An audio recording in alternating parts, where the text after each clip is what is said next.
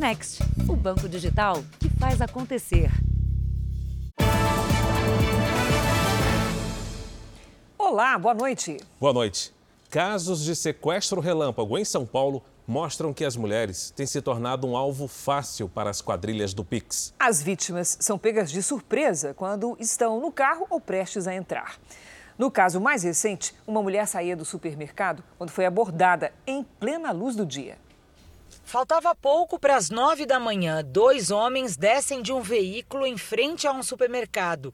Eles caminham em direção a uma mulher. Ela não aparece nas imagens, mas guardava as compras no carro quando foi abordada. Quando eu ia fechando a porta, uma pessoa vinha se aproximando e uma outra na sequência atrás dele. Eu percebi o que era, ele fica quietinha. Eu falei: não, toma, leva tudo, vai embora e me joguei no chão. Falei: pode levar tudo. Ele: não, não, você vem com a gente. A vítima foi levada no próprio carro pelos criminosos. Enquanto um dirigia, o outro fazia transferências via Pix da conta dela. Numa rua movimentada, os sequestradores encontraram um carro da PM, se assustaram e abandonaram a mulher, que chamou a polícia. A única sensação que a gente tem é que a gente vai morrer. Me deram uma coronhada na cabeça. Você pensa na sua família, nos seus amigos, nos seus filhos que estão te esperando em casa. E a única sensação é essa, que você vai morrer. Um dos suspeitos logo foi preso. Os investigadores descobriram que foi para conta dele que o dinheiro foi transferido. Ele acabou não só confessando que participou do crime, como também disse que um Pix, no valor de dois mil e poucos reais, havia sido feito para conta dele. E, por fim, deu as características dos outros indivíduos que participaram. Minutos depois, o segundo sequestrador também foi preso. Ele tem passagens por homicídio, furto e roubo. Eles estão abordando mulheres e no período do dia, do, eh, na manhã, durante o dia, porque me parece que talvez por conta da limitação do Pix no período noturno, eles estão fazendo durante o dia que se torna mais fácil. E não estão, não estão mais colocando as vítimas em cativeiro, estão mantendo dentro do próprio carro ou de um terceiro carro. Ontem, a mesma delegacia prendeu outra quadrilha que sequestrava mulheres. A vítima, que é motorista de aplicativo, gravava um áudio para o namorado quando foi abordada. O celular ficou ligado e registrou a agressividade dos criminosos. Se você tentar alguma coisa, você vai tomar um tiro. Eu estava indo pra minha casa. É motorista de aplicativo, moço. Você é motorista de aplicativo? Com um carrão desse aqui? Não deixa ela olhar nossa cara, cala a boca! A vítima nem percebeu que o celular tinha ficado conectado a um aplicativo de localização. Foi a partir dessa informação que a polícia chegou aos sequestradores. Meu medo era ser estuprada, meu medo era que eles depois me matassem, né? Eu não sabia o que podia acontecer. Só passava o pior pela cabeça, né? Eu nem lembrava que eu estava numa ligação. O apavoro foi tão grande que eu não lembrava que eu estava numa ligação, que o celular podia estar ativo, sabe? O resgate da motorista foi registrado pela câmera no uniforme de um dos policiais. Vem cá, fique em paz, você está salvo agora. Ai, Deus te abençoe. Um suspeito morreu na troca de tiros com a polícia. Outros dois foram presos. A polícia do Rio procura pelos suspeitos da morte do ex-vereador, conhecido como Jerominho. Ele é apontado como um dos fundadores da maior milícia do estado. Uma disputa interna da quadrilha pode estar por trás do assassinato. Entre amigos e parentes de Jerônimo Guimarães Filho, o clima é de medo. O irmão dele, o ex-deputado estadual Natalino Guimarães, esteve pela manhã no local do crime, mas não quis gravar. A polícia analisa as imagens do assassinato. Três homens encapuzados descem de um carro e atiram com fuzis e pistolas. Jerominho e um empresário que o acompanhava são atingidos. Os dois foram levados para o hospital, mas Jerominho morreu horas depois. Maurício Raul Atala segue internado e tem quadro de saúde estável. Testemunhas já começaram a ser ouvidas aqui na Delegacia de Homicídios da capital. Hoje, policiais voltaram ao local do crime em busca de novas imagens de câmeras de segurança. Os agentes tentam identificar a rota usada pelos criminosos. Jerônimo Guimarães Filho e o irmão são apontados como fundadores da Liga da Justiça, uma das maiores milícias do Rio. Por duas vezes, Jerominho foi eleito vereador, mas foi preso antes de terminar o segundo mandato. Ele passou 11 anos num presídio federal condenado por extorsão e homicídio. Uma das últimas aparições foi nesta semana, durante um encontro para apoiar dois candidatos. A reunião vai começar a qualquer momento, mas aguardo vocês, a chegada de todos vocês aqui. O assassinato de Jerominho ocorre em meio a uma disputa pelo controle da milícia. Desde a morte de Wellington da Silva Braga, o Eco, no ano passado, dois criminosos lutam pelo território da quadrilha. Luiz Antônio Braga, o Zinho, irmão de Eco, e Danilo Dias Lima, o Tandera. O trabalho ele já vinha sendo feito, é, monitorando esses grupos criminosos e vai seguir sendo feito frente a esses fatos que recentemente aconteceram. Veja agora outros destaques do dia. Morre aos 84 anos o humorista, apresentador e escritor Jô Soares. Homem de muitos talentos, Jô fez história na TV e no humor. É só achar outro goleiro que fecha o gol que nem eu. Eu mudo. Mudo. Vídeo mostra momento em que modelo pilotando uma moto atropela e mata pedestre. A cesta básica está mais barata em 10 capitais brasileiras.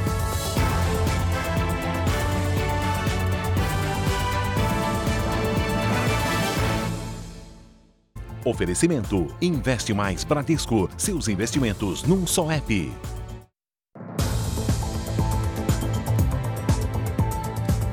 Em Minas Gerais, a polícia prendeu em flagrante o homem que matou a ex-namorada na frente do irmão dela. A despedida de Emily foi marcada por comoção e revolta. Thales do Vale, de 29 anos, foi preso em flagrante num motel em Belo Horizonte. Ele passou a noite no local depois de matar a ex-namorada com golpes de faca. Foi uma funcionária do motel que chamou a polícia. Quando os militares chegaram, ele reagiu à prisão. Inconformado com o fim do relacionamento, o homem invadiu a casa de Emily, de 24 anos, e cometeu o feminicídio. Tudo aconteceu na frente do irmão da jovem, que também foi ferido na mão. Minha irmã gostava muito dela, nunca vou esquecer. Estas imagens mostram o irmão de Emily correndo atrás de ajuda.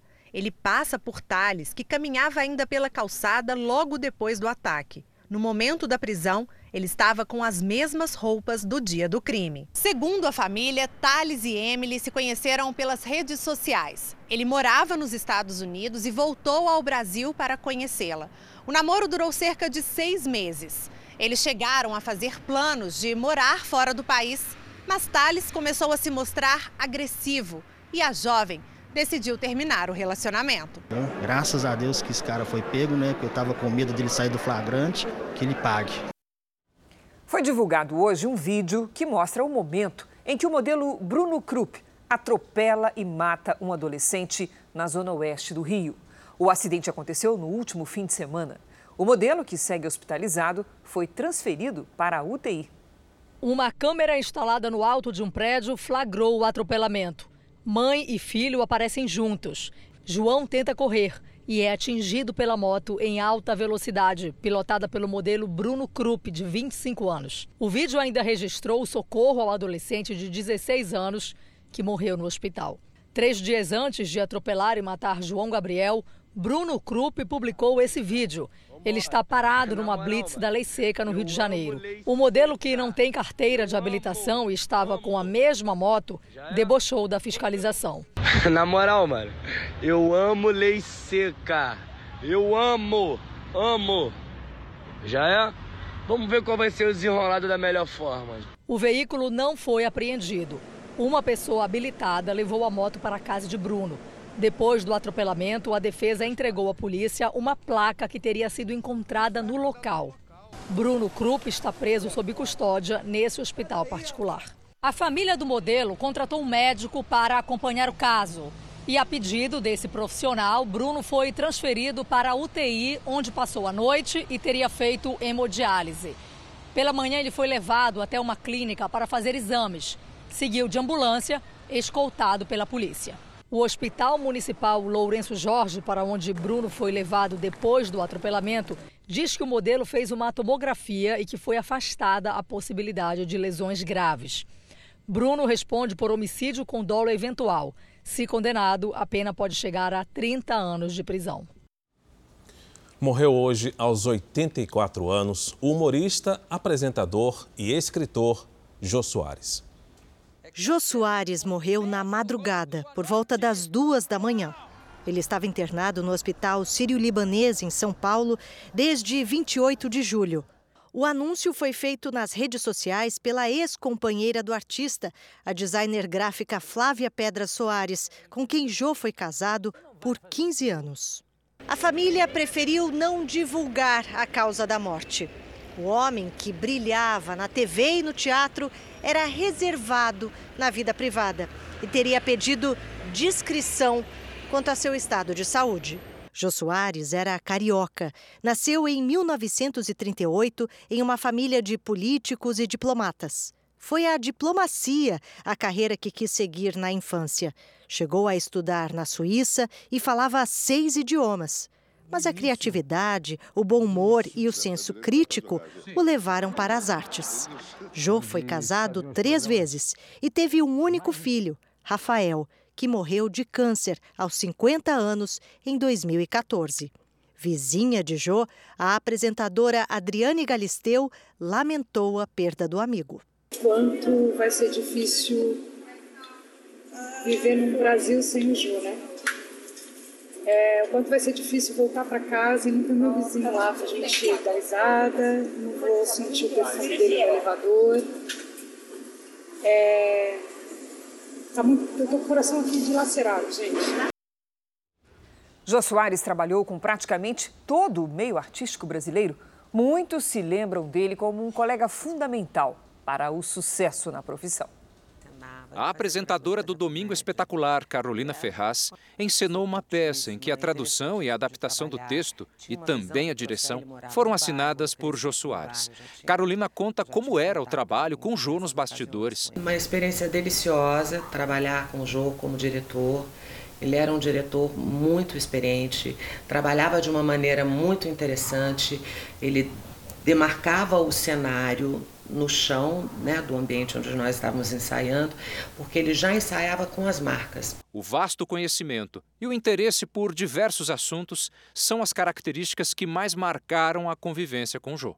Um homem que era cercado por arte, a casa dele era uma, uma verdadeira galeria de arte, era um ambiente feito é, para que a gente pudesse ensaiar. E eu lembro como ele recebia todos com tamanha afetividade e a inteligência do Jô, porque ele tinha um dom de conectar tudo e todos. Ele fazia todo mundo que estava em volta dele se sentir importante.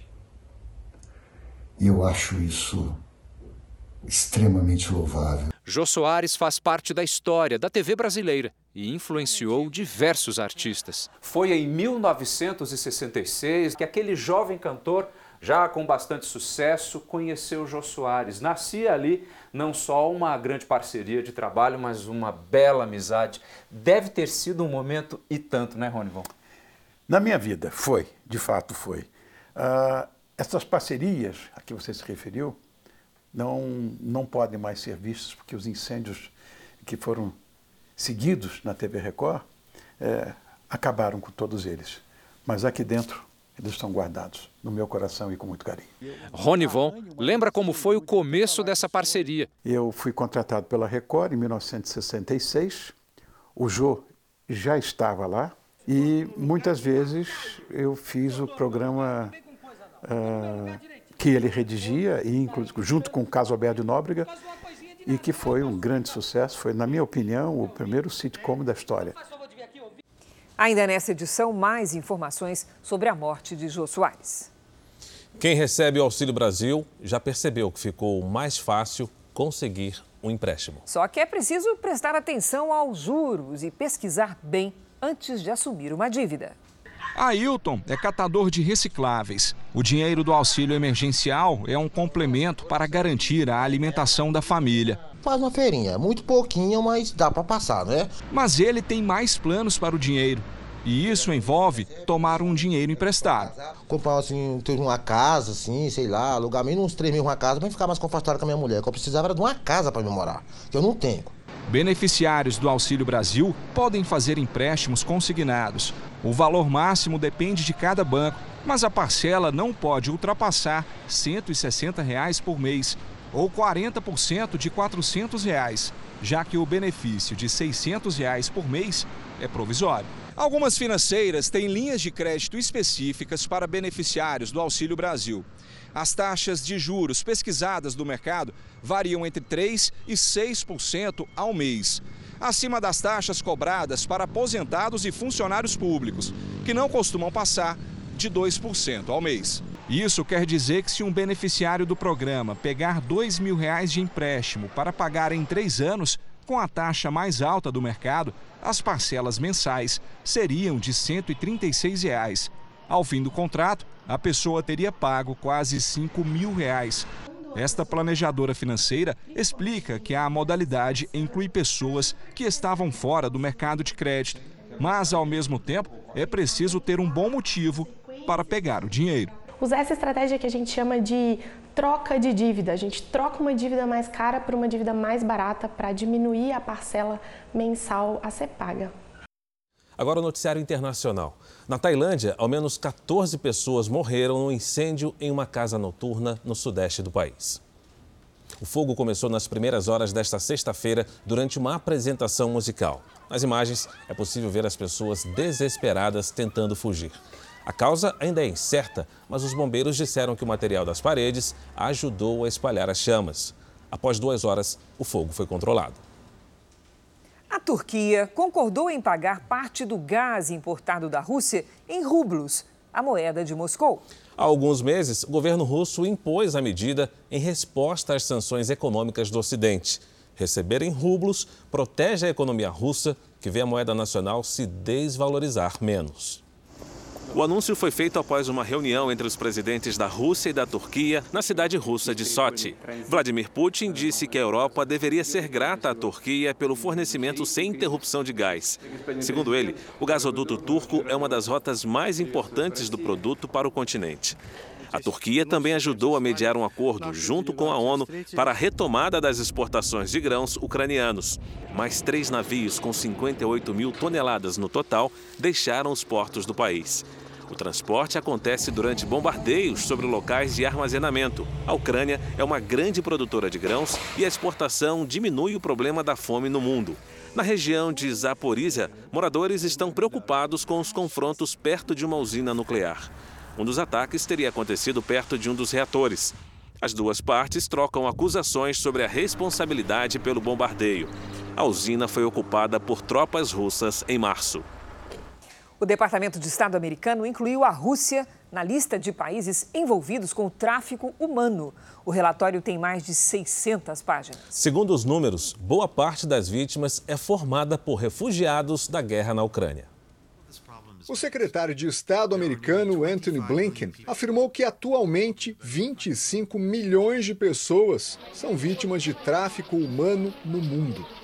Segundo o documento anual, muitas das vítimas seriam refugiados ucranianos que foram levados ao território russo durante a guerra na Ucrânia. 90% das pessoas que fugiram dos confrontos são mulheres e crianças, que ficam vulneráveis ao buscar abrigo e comida. Os Estados Unidos também relatam situações de trabalho forçado e sem remuneração, escravidão sexual e até recrutamento de crianças como soldados em campos de batalha por parte da Rússia. A embaixada russa em Washington não comentou as acusações. A presidente e fundadora da organização não governamental contra o tráfico humano, Hope and Justice Foundation, explica que esse tipo de crime movimenta o equivalente a 820 bilhões de reais por ano.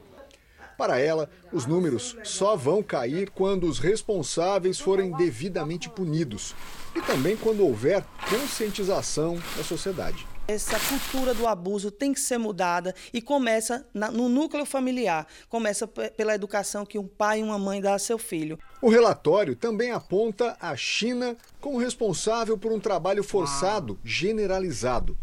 Os chineses operam companhias de infraestrutura principalmente na África, na Europa e na América Latina.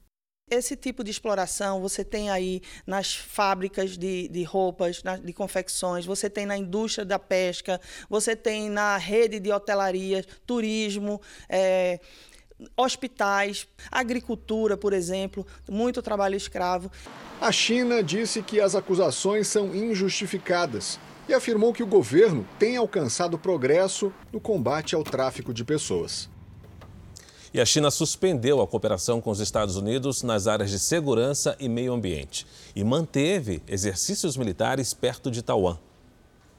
As aeronaves militares chinesas estão usando munição real nas manobras próximas a Taiwan. Elas são uma resposta à visita da presidente da Câmara dos Estados Unidos, Nancy Pelosi, esta semana na região. A China também anunciou sanções não especificadas contra Pelosi. O governo chinês considera a ilha como parte do país. Como os exercícios militares afetam voos e rotas marítimas, os Estados Unidos chamaram o comportamento da China de irresponsável. Israel foi alvo de mais de 100 foguetes disparados a partir do território palestino. Os ataques aconteceram depois de uma operação militar que terminou com pelo menos 15 extremistas palestinos mortos. Segundo informações oficiais, caças e drones atingiram seis locais. Postos militares e um prédio estavam entre os alvos. Um líder do grupo Jihad Islâmica estaria entre os mortos. A segurança foi reforçada na fronteira. Próximo a Gaza, soldados impediram nossa equipe de fazer imagens. Estamos a dois quilômetros da fronteira de Gaza e neste ponto nós fomos parados. A partir daqui, ninguém sai e ninguém entra. Todo esse reforço militar é uma tentativa de evitar ataques contra moradores de Israel que poderiam acontecer em represália à suposta prisão do líder da Jihad Islâmica, um movimento armado considerado um grupo terrorista pelo governo de Israel. Em Siderot, Apesar da recomendação para os moradores evitarem sair às ruas, a rotina seguiu normal. Esse vendedor diz que o país não pode parar por causa da ameaça de grupos extremistas. Já este engenheiro afirma que a situação deve ser resolvida de uma vez por todas. À noite, o sistema de defesa aéreo de Israel interceptou mais de 100 foguetes disparados de Gaza. Não há registro de feridos. O ministro da Defesa, Benny Gantz, disse que as ameaças da Jihad Islâmica acabarão de uma forma ou de outra. O primeiro-ministro, Yair Lapid, afirmou que a luta não é contra o povo de Gaza, mas prometeu fazer o que for preciso para defender a população de Israel. De volta ao Brasil, vamos às notícias das eleições 2022. Hoje foi o último dia para a realização das convenções partidárias que definem os candidatos das eleições de outubro. Então vamos ao dia dos candidatos à presidência da República. Em Montes Claros, norte de Minas Gerais, Jair Bolsonaro cumprimentou apoiadores e participou de uma carreata pelas ruas da cidade. A visita a Montes Claros foi a primeira viagem de Jair Bolsonaro depois da definição de um palanque no estado para tentar a reeleição. O presidente vai apoiar Carlos Viana, do PL, na disputa pelo governo do estado. No discurso, Bolsonaro relembrou a facada que levou na campanha de 2018. Meus conterrâneos, é uma satisfação muito grande retornar a esse estado onde eu consegui uma segunda vida e também uma grande missão, a de comandar esse nosso país.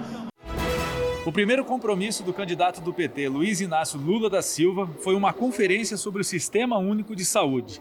Lula falou sobre economia e produção de alimentos e defendeu um modelo público de saúde do Brasil. Esta é uma conferência livre, democrática e popular, porque nós entendemos que não haverá saúde de fato se ela não for pública e de qualidade, acessível a todos e a todas. No início da noite, Lula veio ao Sindicato dos Metalúrgicos de São Bernardo do Campo, no ABC Paulista, onde participou do lançamento de um livro e de um documentário sobre a vida dele. Em Brasília, o candidato do PDT à presidência, Ciro Gomes, anunciou Ana Paula Matos, servidora da Petrobras e vice-prefeita de Salvador, como candidata à vice-presidência da República. Ela vem para me ajudar a coordenar o programa de governo, vem para circular o país, mas vem especialmente para me ajudar a fazer do meu governo um governo feminino. Ciro Gomes disse que mantém o diálogo com possíveis aliados, mas optou por formar uma chapa pura. Ana Paula Matos também é do PDT e é tida como a figura que faltava para impulsionar a candidatura do PDT ao Palácio do Planalto. O União Brasil fez hoje a convenção nacional que oficializou Soraya Tronic como candidata do partido à presidência da República e Marcos Sintra como vice. A senadora por Mato Grosso do Sul substituiu Luciano Bivar, que preferiu disputar uma vaga na Câmara dos Deputados. O problema dos brasileiros, o maior problema deles é um só: é o problema econômico. E isso afeta todas as pessoas. E nós consideramos, sim, sem sombra de dúvida, sem nenhuma arrogância, que nós temos a solução. Os candidatos Pablo Marçal, do PROS, Felipe Dávila, do Novo e Roberto Jefferson, do PTB, não tiveram compromissos públicos de campanha. A candidata do MDB, Simone Tebet, anuncia nesse momento o apoio do Podemos à sua candidatura em um hotel de São Paulo. O ministro do Supremo, Alexandre de Moraes, negou o pedido da Procuradoria-Geral da República para arquivar a investigação contra o presidente Jair Bolsonaro pela suposta divulgação de informações sigilosas da Polícia Federal. Na decisão, Moraes diz que o pedido foi apresentado fora do prazo. Em outra decisão, a ministra Carmen Lúcia deu cinco dias para Bolsonaro prestar informações sobre a decisão de mudar o desfile militar de 7 de setembro, no Rio de Janeiro, do centro da cidade para a praia de Copacabana. Opositores do presidente alegam que a troca tem motivação eleitoral e configura abuso de poder. O Palácio do Planalto não comentou as duas decisões. Veja a seguir mais homenagens ao humorista e apresentador Jô Soares, um dos maiores talentos da TV brasileira. E veja também: casal do Haiti cai em golpe e perde todo o dinheiro guardado para trazer os filhos ao Brasil.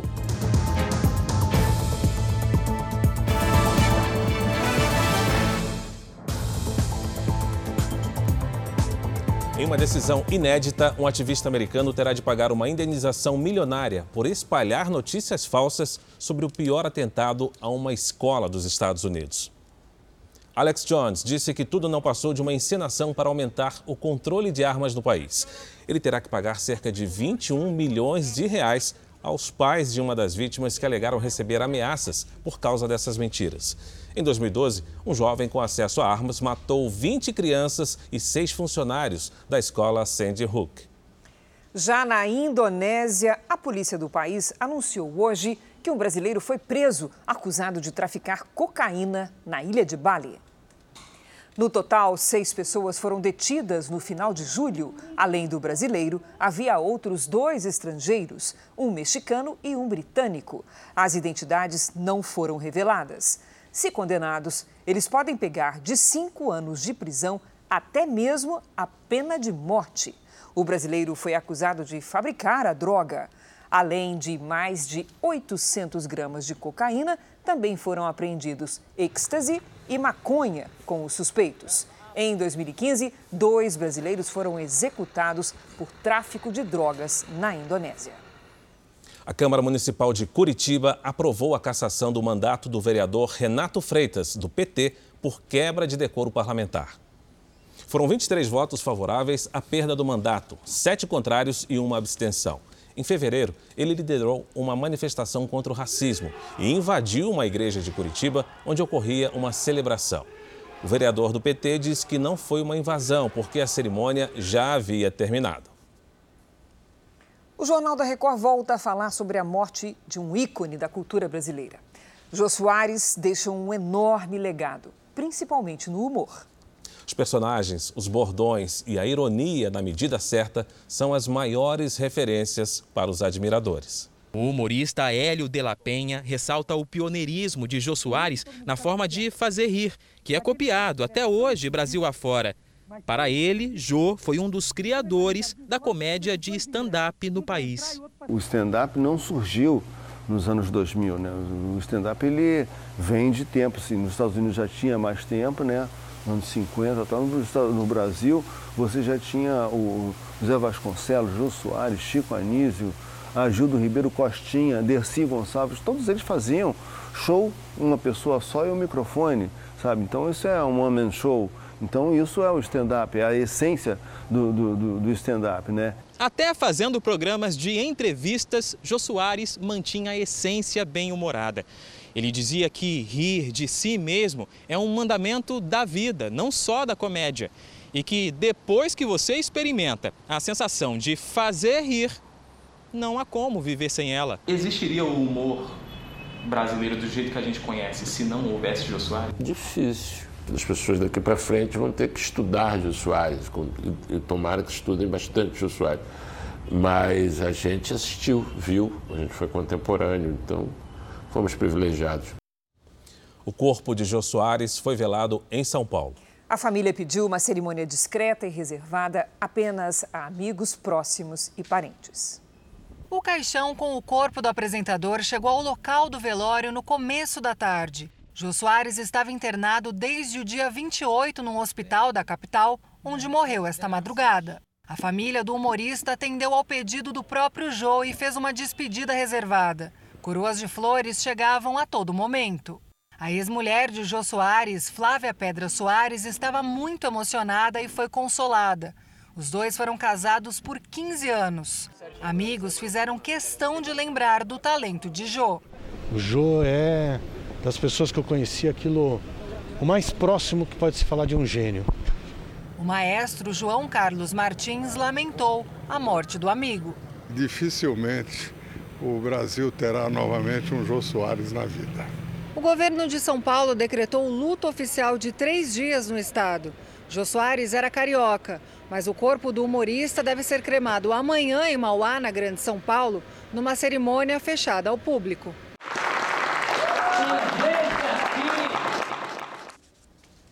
E ainda nessa edição, uma homenagem a Jô Soares. Morreu hoje a terceira pessoa atingida por um raio perto da Casa Branca, sede do governo americano. Câmeras conseguiram registrar o raio durante a forte tempestade que caiu em Washington na quinta-feira.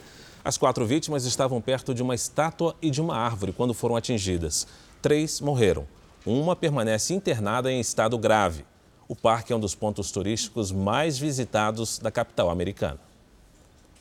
Aqui no Brasil, depois de uma semana de calor acima da média, esfriou no sul do país. Vamos saber como é que vai ser o nosso fim de semana? Boa noite, Lid. Essa temperatura fria vai se espalhar por outros estados? Vai sim, Cris. Boa noite para você, Fara, para todos que nos acompanham. São Paulo, Rio de Janeiro e Mato Grosso do Sul devem sentir o avanço desse ar gelado. A frente fria que está em São Paulo segue para o oceano neste sábado. Na sequência, chega o ar polar, que atinge o sudeste e parte do centro-oeste. No sul, o frio ganha força e pode gear na fronteira com o Uruguai, com mínima de zero grau. À tarde, o sol aparece e não chove na maior parte do Brasil.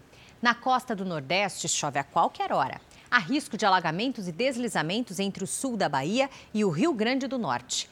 Na região norte, com exceção do Tocantins, há previsão de pancadas isoladas. Em Curitiba, máxima de 15 graus. No Rio de Janeiro, faz 24. Em Cuiabá, até 37 e 33 é a máxima prevista para Rio Branco. Em São Paulo, fim de semana de muitas nuvens, garoa e temperaturas baixas. Neste sábado, máxima de 21 graus. No domingo, faz até 24. Agora tem um tempo delivery. A Flavineide é de Barra do Bugres, em Mato Grosso, Lid. Vamos lá. Flavineide, seguinte, nada de chuva nos próximos dias, mas eu já adianto que depois do dia 9, terça-feira, pode ter uma virada no tempo por aí. Por enquanto, muito sol, calor e baixa umidade. Neste fim de semana, máximas de 34 e de 35 graus. A Fabiane quer saber como é que vai ser o fim de semana em Eunápolis, na Bahia. Opa, pra já, Fara. Fabiane, o fim de semana será com muitas nuvens, nevoeiro e possibilidade de chuva. Mesmo assim, o sol aparece e o calor aumenta à tarde. Neste sábado, faz até 29 graus. No domingo, 28. Participe do Tempo Delivery pelas redes sociais. Mande uma mensagem com a hashtag você no JR. Cris, Fara, bom fim de semana. Para você também, Lidia. Para você também, Lidiane. Veja a seguir: saída temporária de presidiários pode ter restrições ou até mesmo ser proibida. E a polícia investiga o roubo de tacógrafos, que são aparelhos usados para registrar a velocidade em ônibus e caminhões.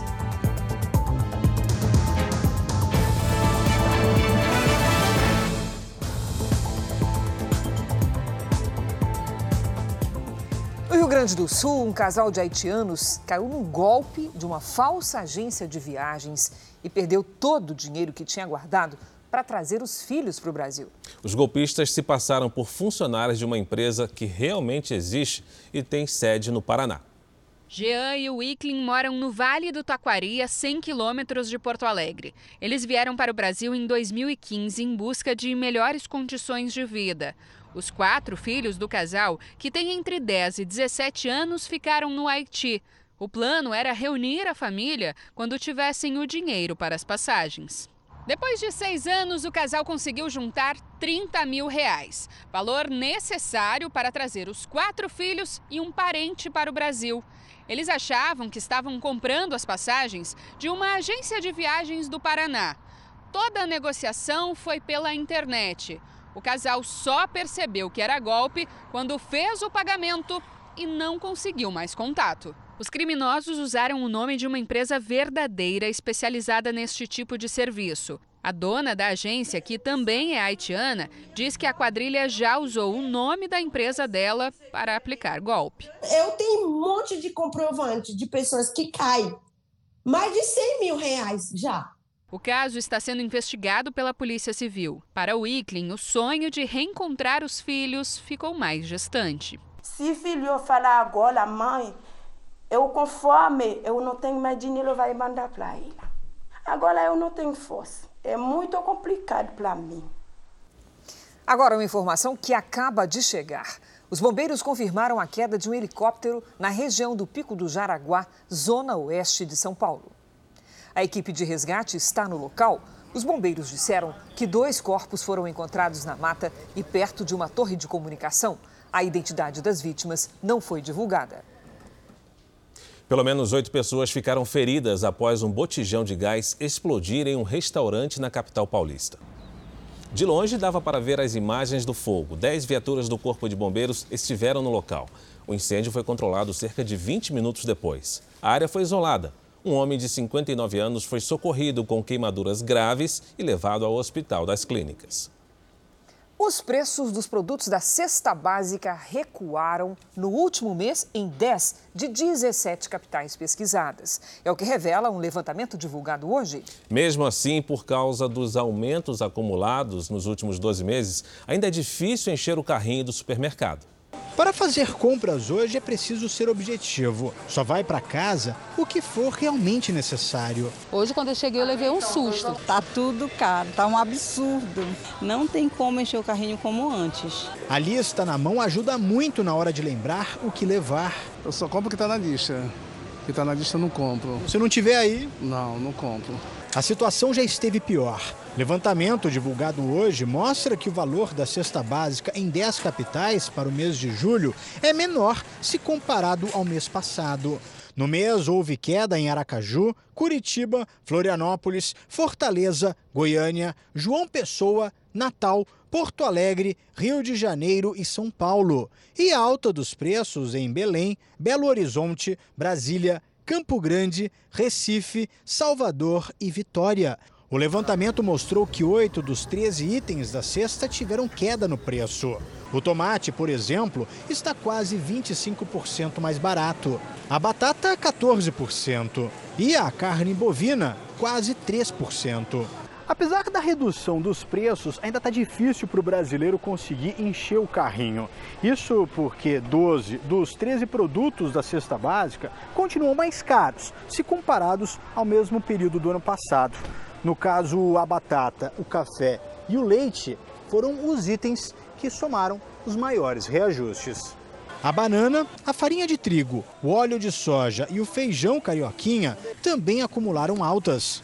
O conjunto de alimentos ele teve uma redução na maior parte das cidades, puxado por esses produtos in natura, porém você tem ainda alguns produtos com altas expressivas, como o leite. Segundo a pesquisa, a cidade de São Paulo tem a cesta básica mais cara do país, seguida por Florianópolis, Porto Alegre e Rio de Janeiro. Na Casa da Rose, alguns produtos foram substituídos para que a alimentação coubesse no orçamento. Antigamente aqui a gente consumia carne vermelha duas, três vezes na semana. Hoje não. Hoje a gente está consumindo uma vez na semana, duas no máximo. O ministro Nunes Marques, do Supremo Tribunal Federal, concedeu uma liminar que devolve os direitos políticos ao ex-governador do Distrito Federal e pré-candidato a deputado federal, José Roberto Arruda, do PL. Nunes Marques atendeu a um pedido da defesa de Arruda que questiona duas condenações do ex-governador. Quatro candidatos à presidência da República já contam com segurança da Polícia Federal. A PF vai gastar quase 60 milhões de reais para garantir a segurança dos presidenciáveis. Imagens exclusivas obtidas pelo Jornal da Record mostram o treinamento dos agentes que irão atuar na missão. Cerca de 30 policiais serão destinados para cada candidato. O número será definido por meio de uma novidade adotada este ano: a avaliação de risco a que cada candidato está exposto. Com base nessa análise, a gente consegue indicar é, para cada candidato, de maneira personalizada, que tipo de classe de equipe de proteção a gente vai utilizar. Além dos agentes que estão na segurança dos candidatos, os policiais federais que atuam nos estados vão reforçar as equipes. As polícias militar e civil também vão dar apoio nos eventos envolvendo os presidenciáveis. O ex-presidente Lula é um dos quatro candidatos que já contam com a segurança da Polícia Federal. Essa semana ele tomou um susto durante um evento em Teresina, no Piauí. Felizmente, o homem que invadiu o palco era apenas um apoiador. A preocupação com ataques aos candidatos aumentou muito com a polarização política do país e com o que aconteceu em 2018, quando o então candidato Jair Bolsonaro foi vítima de uma facada em Juiz de Fora, Minas Gerais. É natural num processo eleitoral que ele queira ter contato com o público. Então, nós tivemos é, que treinar isso, né, que é, aperfeiçoar a nossa doutrina para que a gente possa fazer essa segurança considerando o contexto eleitoral. A segurança do presidente da República é feita pelo Gabinete de Segurança Institucional. Mesmo durante o período eleitoral, é o GSI quem cuida dos detalhes da proteção de quem ocupa o cargo político mais importante do país. A segurança de Jair Bolsonaro já foi reforçada por conta das eleições. Uma das preocupações é que ele sempre procura o contato com o público nos locais que visita. Agora imagine você acordar e não encontrar o próprio computador. Foi o que aconteceu com um casal em Salvador. Um criminoso pulou o muro do condomínio, invadiu o apartamento com os moradores dentro e furtou o equipamento. As vítimas só perceberam horas depois.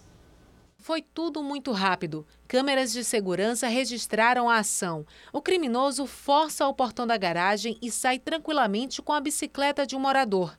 No bairro vizinho, área central de Salvador, um homem pula o muro do prédio e invade um apartamento.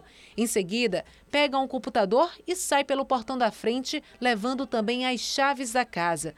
O equipamento era material de trabalho de Alexandro. Eu sou produtor musical e eu trabalho gravando CDs de pessoas e os CDs que eu ainda estava em andamento, né, estão tudo no computador. No dia da invasão, Alexandro e a esposa estavam em casa dormindo e não perceberam a movimentação. Na rua a gente se sente seguro e dentro de casa agora também a gente tem que se sentir inseguro, com medo. Quer dizer, hoje nós somos presos, é, é, prisioneiros da violência. O suspeito já foi identificado, mas segue foragido. A violência fez crescer a procura por segurança privada. Em algumas capitais, como Salvador, empresas especializadas registraram um aumento de cerca de 50% na contratação de serviços. Sistemas de alarme têm sido os mais procurados. Com câmeras espalhadas por terraços, pátios e corredores, é possível traçar até o perfil do criminoso.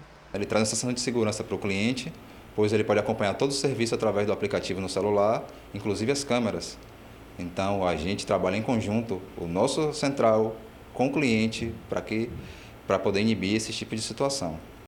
A polícia de São Paulo investiga uma série de roubos inusitados. 70 tacógrafos, aqueles aparelhos que registram a velocidade dos veículos, foram levados de seis empresas de transporte.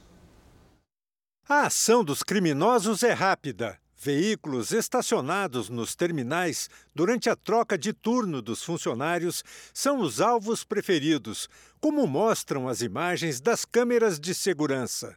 70 tacógrafos já foram levados de seis empresas de transporte da capital paulista. Aí nós temos, além do, da perda do equipamento, a recuperação de todo o painel né, de, de, comando do veículo, que é estragado, é danificado. Então, é um prejuízo atrás do outro. Para nós, o pior né, de tudo é o fato da gente não poder contar com esse ônibus na operação da frota. O equipamento é obrigatório em veículos com capacidade para 10 ou mais passageiros e possui um número de identificação. Por isso, a compra e a instalação da peça, negociada no mercado paralelo, é irregular. O tacógrafo custa R$ 2.500 e é retirado de um painel como este. Com os danos ao painel, o prejuízo chega a cerca de 15 mil reais. O aparelho funciona como a caixa preta de um ônibus. Ele registra informações importantes como velocidade, aceleração e o tempo em que o veículo fica parado entre uma viagem e outra. É com base em registros como esse que a polícia investiga os furtos e também a possível existência de um esquema para venda e compra. Para dificultar a ação dos criminosos, as empresas passaram a reforçar a segurança dos equipamentos onde a gente faz a instalação e está reforçando com uma estrutura metálica. Os novos assaltos fazem com que os veículos tenham de ficar fora de circulação. Menos transporte nas ruas, mais gente nos pontos de ônibus. Tem vezes que a gente fica 40 minutos esperando o ônibus. As saídas temporárias de presos podem sofrer grandes restrições ou até mesmo deixar de acontecer. Uma proposta aprovada esta semana na Câmara dos Deputados será analisada agora pelo Senado. Cerca de 5% dos condenados não retornam aos presídios e muitos ainda cometem outros crimes após sair. As saídas temporárias dos presos seguem as mesmas regras desde 1984. Um benefício para condenados em regime semiaberto com histórico de bom comportamento e que pode ser concedido em feriados e para atividades fora dos presídios até cinco vezes por ano. O limite das saidinhas é de sete dias, mas tem presos que aproveitam esse direito para fugir e até para cometer novos crimes. No Rio de Janeiro, na última saída temporária do Dia das Mães, dos 1.431 detentos que deixaram a cadeia, 248 não retornaram. Em Minas Gerais, na mesma data, o benefício foi para 1.473 condenados. 96 se tornaram foragidos. Em São Paulo, no mês de junho, dos 34.500 presos que saíram, menos de 4% não voltaram. As saidinhas costumam provocar comoção quando envolvem culpados por crimes de grande repercussão. Foi assim com Suzane Richthofen, condenada pelo assassinato dos pais, e também com Ana Carolina Jatobá, presa pela morte da enteada, Isabela Nardoni. A proposta de mudança na legislação começou no Senado, que aprovou um projeto que limitou as saidinhas com critérios mais rigorosos. Já o texto que passou na Câmara foi mais longe. Os deputados decidiram revogar completamente o benefício e impedir que os presos sejam autorizados a ir para as ruas durante o cumprimento das penas. Para este advogado criminalista, a mudança é um desejo da sociedade. Há uma nítida percepção social e das autoridades de segurança pública de que com as saídas temporárias, é, o número de crimes é, nos municípios ele aumenta exponencialmente é, em razão é, de alguns presos é, saírem na, na, temporariamente e voltarem a delinquir. Este outro advogado é contra o fim das saidinhas. Diz que essa decisão pode dificultar a ressocialização dos presos.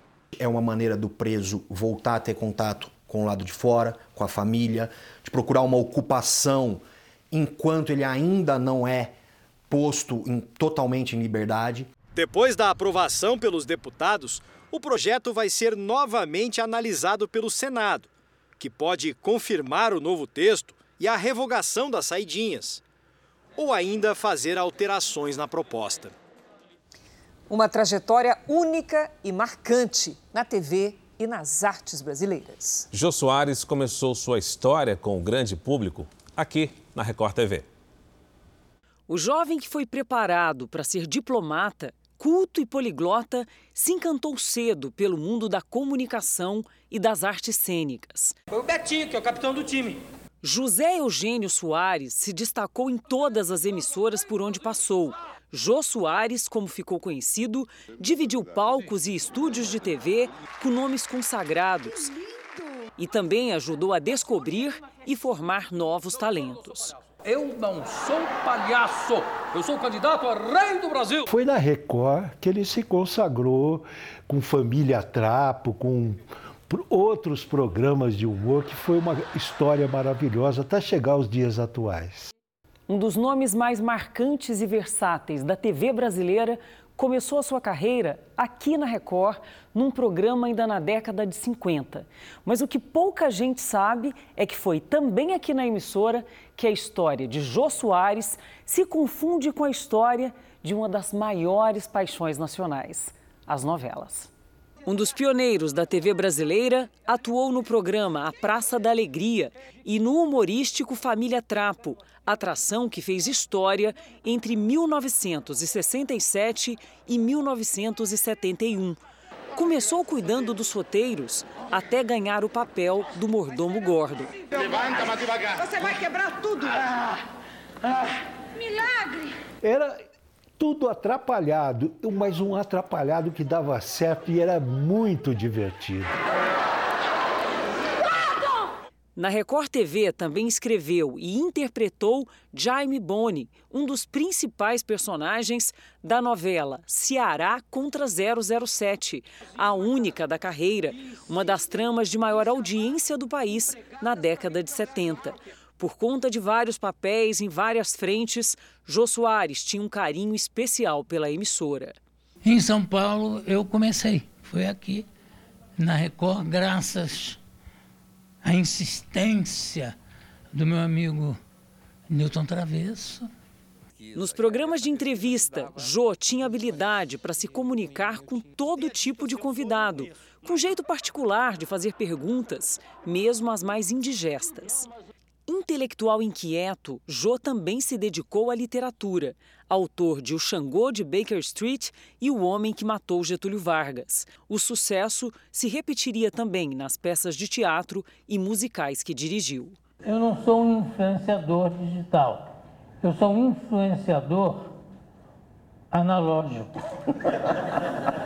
O filho de um empresário paraibano e de uma dona de casa entrou para a história do teatro, do humor, da TV.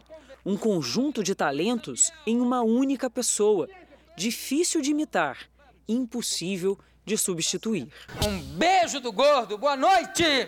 Uau!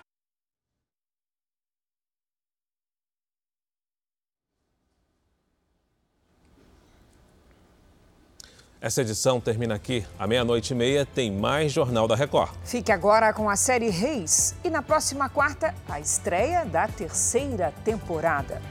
Ótima noite para você. Um excelente fim de semana.